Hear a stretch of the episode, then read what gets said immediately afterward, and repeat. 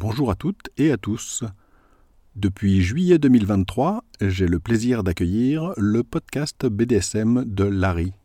En voici un épisode.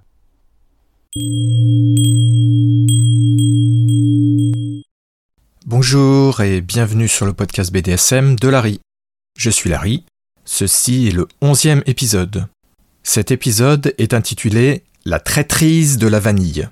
Ce titre va probablement vous sembler un petit peu obscur, mais tout s'éclairera tout à l'heure. Une chose importante avant que je commence, ce titre se veut humoristique, un peu sarcastique, il ne doit surtout pas être pris au premier degré, vous allez vite comprendre pourquoi je dis tout ça. Première partie, définition du terme vanille. Le terme vanille, c'est un terme que vous croiserez assez souvent dans les textes sur le BDSM ou dans les discussions. C'est un terme qui est utilisé en fait généralement et de façon assez réductrice. Vous allez voir, ça va être le cœur du sujet de cet épisode, pour parler des gens qui ne font pas de BDSM.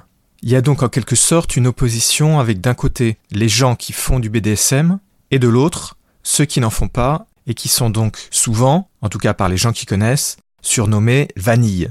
En fait, il n'existe pas vraiment de terme pour les gens qui font du BDSM. Du coup, on est obligé de passer par des périphrases en disant, par exemple, les gens qui font du BDSM, les personnes qui pratiquent le BDSM, ce genre de choses. C'est pas très pratique, et c'est encore moins pratique quand on veut distinguer les gens qui en font des gens qui n'en font pas. Du coup, vous trouvez assez souvent ce terme-là qui est utilisé. Alors, il n'est pas utilisé que dans le cadre du BDSM, mais nous, on va considérer dans le cadre de cet épisode que l'utilisation dans un contexte BDSM. En résumé, donc, c'est quoi être une personne vanille ou être, en abrégé, une vanille?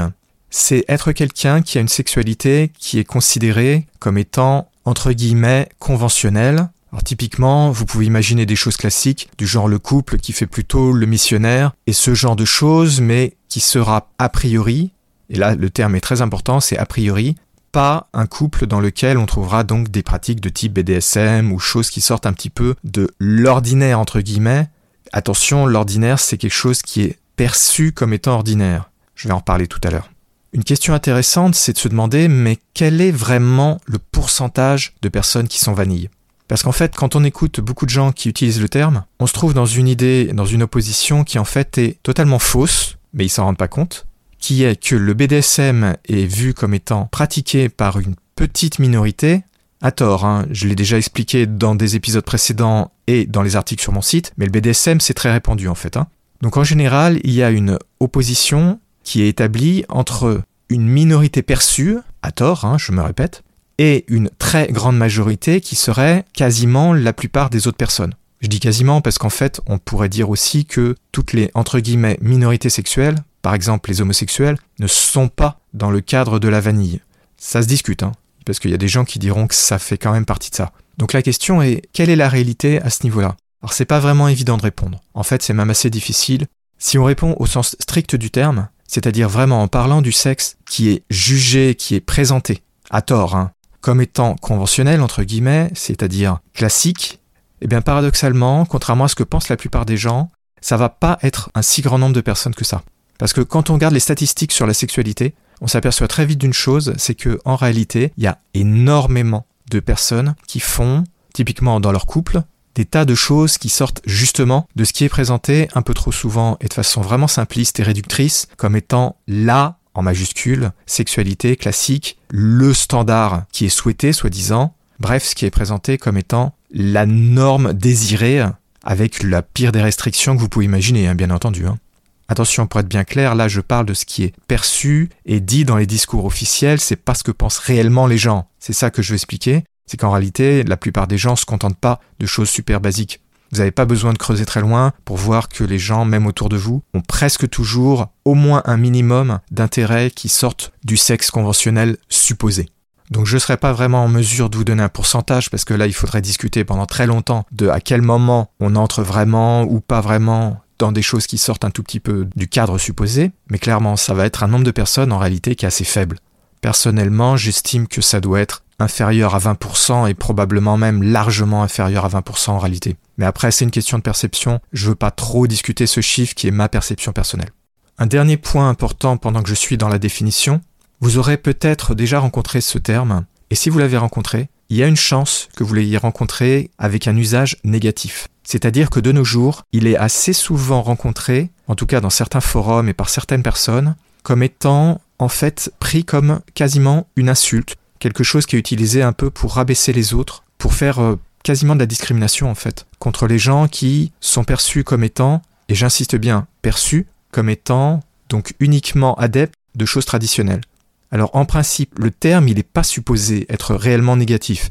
Il est supposé, à l'origine en tout cas, être utilisé uniquement pour pouvoir donc distinguer les autres quand on est au milieu du BDSM, c'est-à-dire ceux qui ne font pas de BDSM, hein, c'est ce que je disais au départ. Évidemment, comme avec tout, hein, je vous surprendrai pas, il y a toujours des tendances à vouloir dire euh, oui mais les autres euh, c'est moins bien, ceci, cela, bref, à cracher sur les autres, peu importe la raison, le tout c'est d'avoir un adversaire en face. Donc malheureusement, on le trouve maintenant assez souvent utilisé en négatif. Dans les milieux BDSM, on n'est pas supposé, entre guillemets, l'utiliser de façon négative, mais bon, euh, les gens qui font du BDSM sont pas meilleurs que les autres. Hein. Donc si vous le voyez utilisé de cette façon-là, ne soyez pas vraiment surpris ou surprise. Ça arrive assez souvent quand même. Mais vous aurez compris évidemment que moi je ne veux pas l'utiliser d'une façon réellement négative, même si je trouve navrant que beaucoup de gens soient très coincés sexuellement, typiquement à cause de l'environnement social dans lequel nous vivons, ça ne veut pas dire pour autant que je leur crache à la figure. Donc moi j'utiliserai pas ce terme dans cette optique. Deuxième partie, le problème de fond. Pendant que je vous ai défini le terme, je vous ai déjà donné en fait quasiment l'explication du vrai problème. Le souci, vous m'avez déjà entendu donc le souligner plusieurs fois, c'est qu'il y a une grande différence entre la perception et la réalité.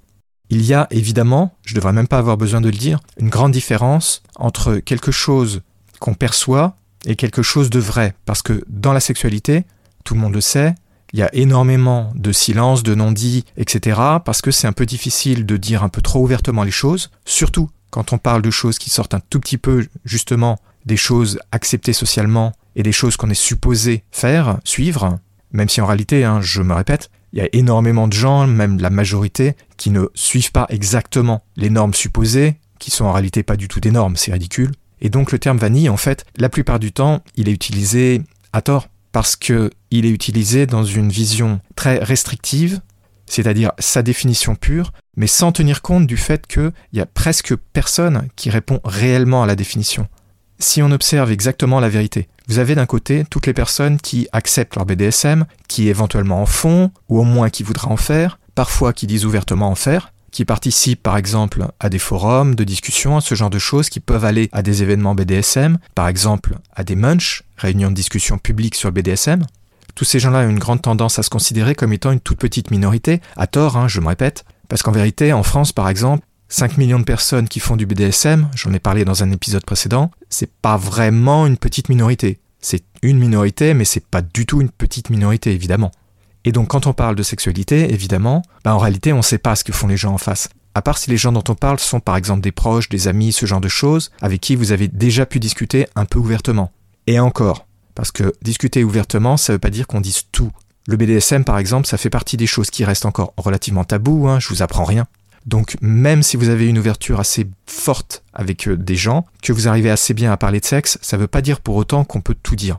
Je veux dire, c'est évident. Et donc, beaucoup de personnes n'hésiteront pas à parler de sexe de façon assez facile, mais n'iront pas pour autant confesser, entre guillemets, être par exemple bah, homosexuel, parce qu'il y a encore beaucoup d'endroits où c'est très mal vu, il y a beaucoup d'homophobie, ou bien, dans le cas qui nous intéresse, de faire du BDSM, parce que, pareil, là aussi, il y a beaucoup encore de préjugés, de mauvais jugements, il y a un risque de se faire rembarrer, d'être mal vu, d'être traité de tous les noms, c'est un peu risqué. Socialement, c'est un peu risqué d'en parler, même de nos jours. Donc à part si vous êtes vraiment avec des gens dont vous êtes sûr des réactions, et même là vous prenez un petit risque, hein. moi ça m'est arrivé par exemple hein, de perdre euh, quelqu'un de vue uniquement en ayant évoqué le sujet légèrement.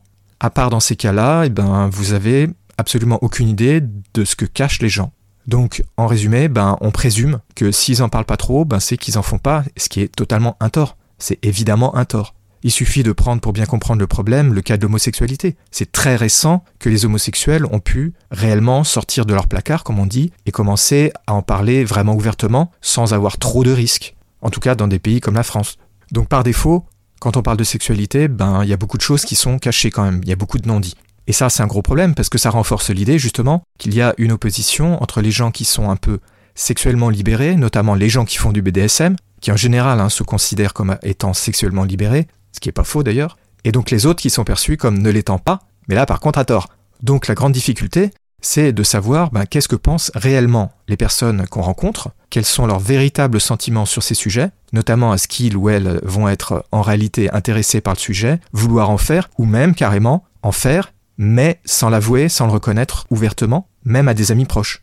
Et donc c'est là que se trouve un gros problème, parce que si on fait une opposition et si on considère que les vanilles, entre guillemets, sont donc des personnes qui ne font pas de BDSM, ben en réalité, il est totalement impossible de déterminer qui tombe réellement dans cette définition, puisque ben la plupart des gens vont pas vouloir le reconnaître officiellement. Il est impossible de vraiment déterminer qui est intéressé ou veut faire du BDSM ou en fait, donc il est vraiment presque impossible, il est même impossible à mon avis, hein, de dire qui est réellement vanille, à part bien entendu si vous regardez des gens qui sont ouvertement, extrêmement, violemment opposés au BDSM, ce genre de choses, mais même dans ce cas-là, vous n'êtes pas certain que c'est la vérité, et vous n'êtes pas certain que ces personnes répondent totalement aux critères vanille.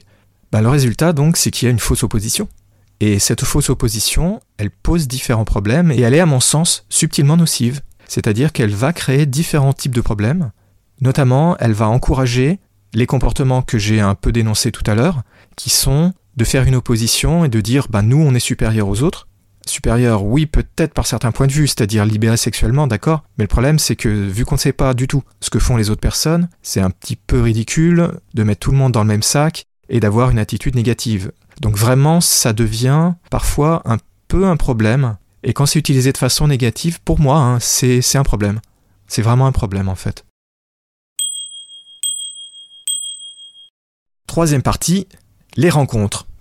Donc maintenant que vous avez compris à la fois la définition du terme vanille et les problèmes que ça pose, parce que c'est pas si simple de dire que quelqu'un est vanille, en réalité c'est même quasiment impossible, pourquoi est-ce que j'ai voulu parler de ce sujet et pourquoi est-ce que je parle de traîtrise entre guillemets?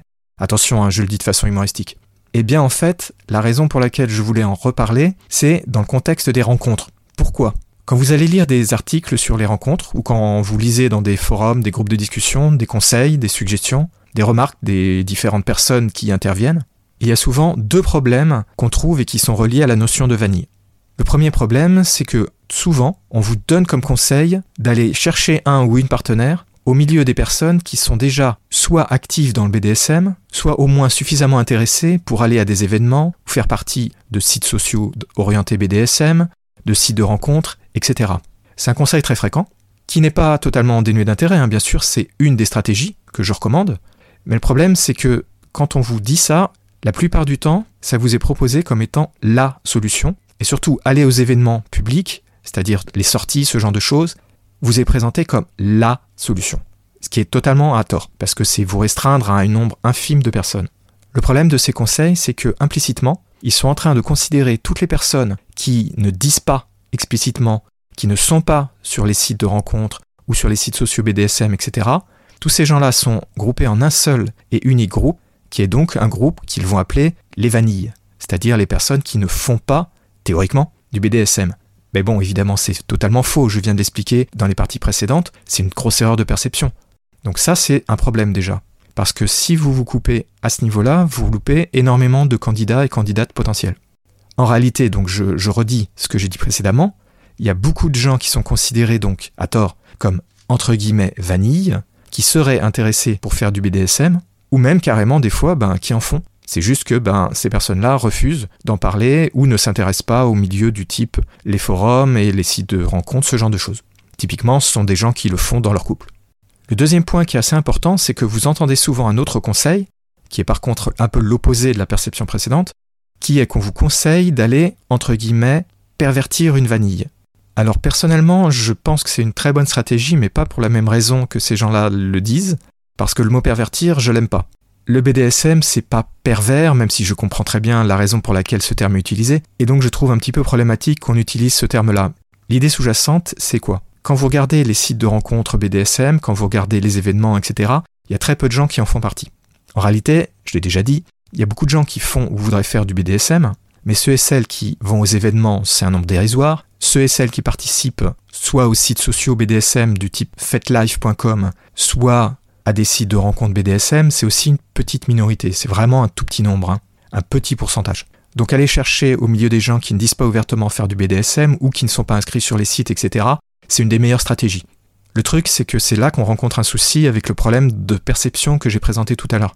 En réalité, il y a beaucoup de personnes qui seraient tout à fait intéressées, même parfois qui n'osent pas se l'avouer elles-mêmes qu'elles sont intéressées, c'est-à-dire sont des personnes qui vont un peu fantasmer sur le BDSM, mais pas oser réellement, même s'avouer elles-mêmes qu'elles veulent en faire parce qu'il y a toujours ces idées que c'est pervers, que c'est une maladie mentale, etc.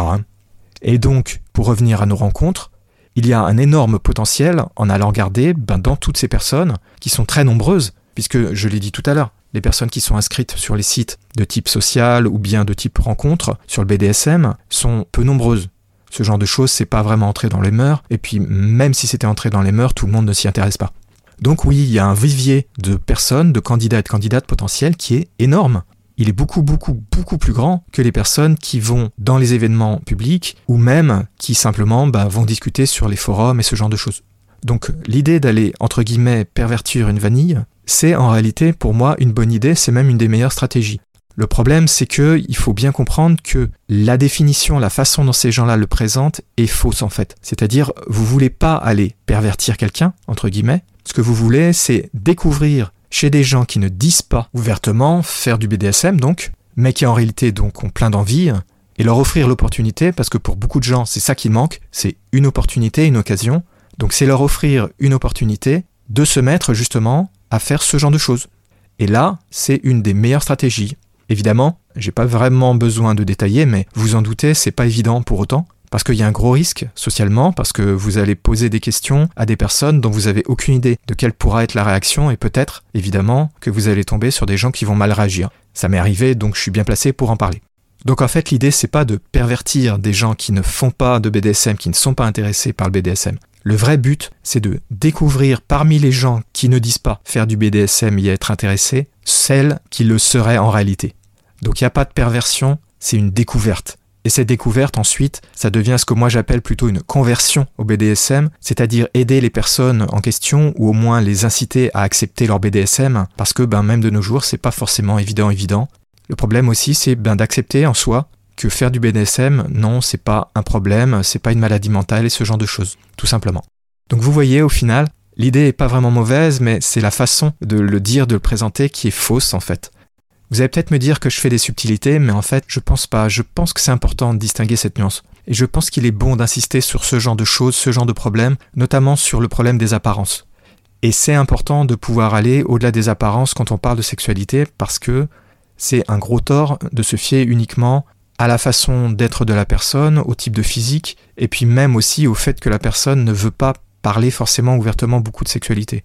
Moi, de nos jours, je parle plus vraiment beaucoup de sexe en dehors de milieux où je sais que les gens sont ouverts à la discussion, parce que j'entends tellement de stupidité que ça me décourage et je préfère ne pas m'énerver sur le sujet, donc je préfère encore éviter le sujet. Mais faut pas croire pour autant derrière qu'on n'a pas un intérêt. Si on prend mon exemple, là, évidemment, c'est un exemple extrême. C'est pas parce que maintenant, par exemple, donc, j'évite de discuter de ce genre de sujet, au moins avec des personnes que je connais pas ou même au milieu de ma famille, que je suis pas super intéressé par le sujet. Et bien entendu, vous pouvez aisément trouver confirmation de ce problème quand vous allez un petit peu par exemple sur les sites qui parlent de BDSM ou aux événements publics et vous voyez bien que on peut trouver de tout. Donc il n'y a absolument pas de modèle BDSM, c'est évident, mais ça va mieux en le disant. Et je pense que la notion de vanille telle qu'elle est trop souvent utilisée tend à pousser justement vers une distinction qui est un peu nocive en fait, une opposition qui est il y a eux d'un côté, nous de l'autre, et ça, c'est mauvais à mon sens, c'est vraiment mauvais. Les seules personnes pour lesquelles ça a du sens et que j'accepte d'utiliser une vraie opposition discriminante, c'est les personnes que j'appelle les ennemis du BDSM. Mais c'est pas le sujet de cet épisode, donc je vais pas entrer dans les détails.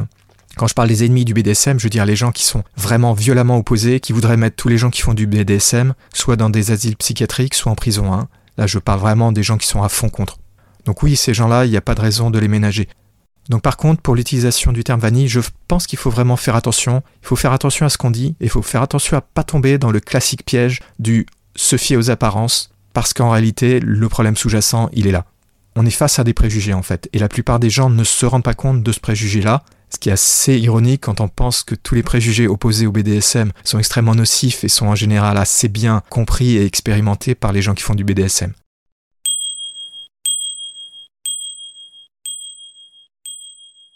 Comme vous voyez, le terme vanille, il est assez traître. C'est pour ça que j'ai voulu utiliser donc ce titre un peu humoristique de La traîtrise de la vanille. Je parlais pas vraiment des personnes, bien sûr. Je parlais du terme. Le terme, il est trompeur. Je pense qu'il est traître. Et je pense qu'il est assez subtilement, sournoisement nocif, en fait, dans un certain contexte. Et surtout, il est un petit peu trop souvent, dans le cadre en tout cas, des conseils sur les rencontres, il est vraiment trop souvent mal utilisé et la façon dont on vous présente les choses me semble vraiment être un petit peu trop négative et en plus de ça, de façon ironique, risque de vous masquer des vérités qui en fait vous aideraient à trouver des personnes, des partenaires. Donc que devez-vous retenir de tout ce que je viens de dire? Ben, faut faire attention aux termes qu'on utilise, à leur réelle définition et à ne pas les coller au dos de tout le monde sans raison et sans réfléchir. Faut faire attention à ce qu'on dit, faut faire attention à ce que veulent dire les mots. Faut se méfier des apparences, faut se méfier des a priori. Le terme vanille, malheureusement, il tend un petit peu à pousser les gens dans cette direction. Je suis pas opposé à son utilisation, hein, pas du tout. Mais je voulais juste souligner qu'il faut se méfier et il faut pas utiliser les termes trop à la légère ou les prendre trop au sérieux. Donc si vous parlez de vanille, méfiez-vous de ne pas le prendre trop au sérieux et n'oubliez pas, Beaucoup de gens qui sont perçus comme étant vanille, en réalité, ne le sont pas du tout, et sont peut-être même plus à fond dans le BDSM que vous. J'espère que cet épisode vous aura intéressé. Si vous avez des réactions, des idées, des suggestions, des questions, n'hésitez pas à me contacter. Vous pouvez me joindre à travers la page contact de mon site principal, univers-bdsm.info. Cette page contient un formulaire qui vous permet de me joindre et de rester anonyme si vous le désirez. Vous pouvez aussi trouver une adresse email pour m'écrire directement si vous le désirez. Et sinon, vous pouvez aussi trouver une adresse pour me joindre sur le site du podcast à l'adresse podcast.univers-bdsm.info. Je suis toujours très intéressé par ce qu'on peut vouloir me dire, par tous les retours qu'on me fait, et j'en tiens toujours compte, dans la mesure du raisonnable, bien entendu. Donc n'hésitez pas si vous avez des choses à dire. Même une remarque très brève peut être très intéressante et peut m'aider à, par exemple, créer un nouvel épisode de podcast ou un nouvel article. Donc ne vous privez pas, n'hésitez pas. Merci de m'avoir écouté et je vous dis à très bientôt pour de nouveaux épisodes sur le podcast BDSM de Larry.